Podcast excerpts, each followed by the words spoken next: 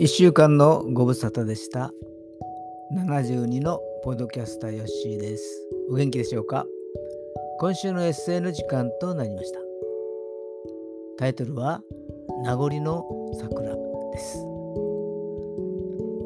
今、川湾遊歩道の桜は毎年見事に咲きますけれども、いつの頃からかだんだんと花見客が少なくなっていったよ。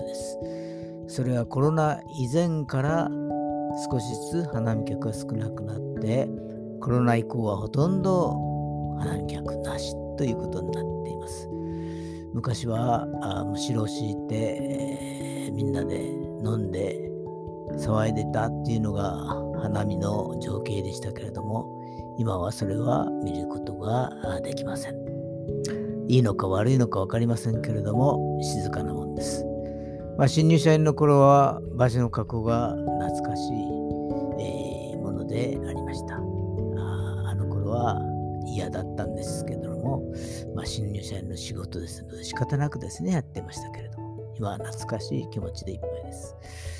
このエッセイは平成22年4月の作品であります。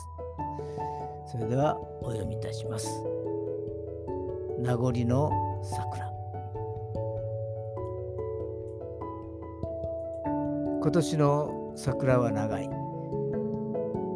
最初のつぼみは3月10日前後。4月12日の今日もまだ花びらが残っている。花散らしの雨も風も何のその。潔さを忘れた名残の桜は何を語ろうとしているのだろうか。例年ならば1週間から10日で開花から葉桜まで堪能でき最後は花嵐や花い方で行く桜を惜しみながら酒を交わすのだろう。が今年の桜はなんだかしぶとい。天平地位に経済不況に政治閉塞。いよいよ国が崩壊する時が来ている。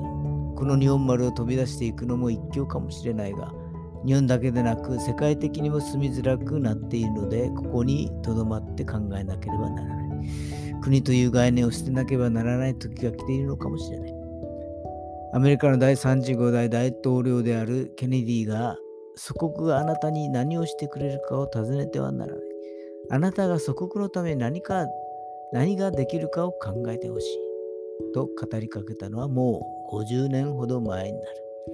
半世紀も過ぎると国の概念も国民の感情も世界の価値観もおのずと変わってくる。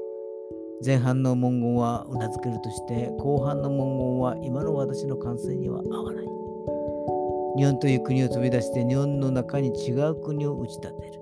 確かに日本という国の中には存在するのだが日本の政治も司法も行政も立法も文化も慣習さえもその影響を受けない。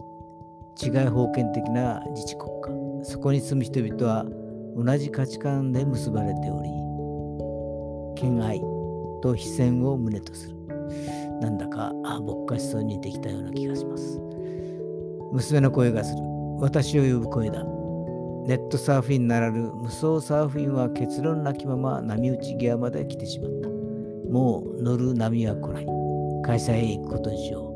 名残名残の桜は今日もまた私を見送っている。残った桜も散る桜も散る前になすべきことを考えなさいということなのだろうか。以上です。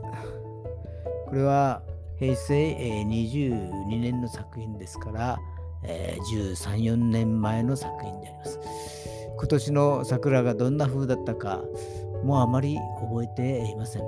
72回目の桜だから、ワクワクもドキドキもありません。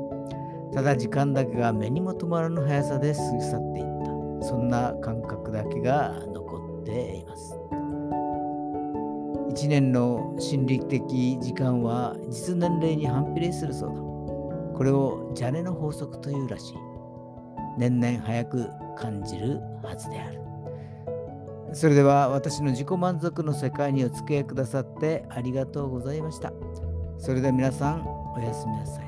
皆さんの明日が希望にあふれたものとなりますように。ヨッシーでした。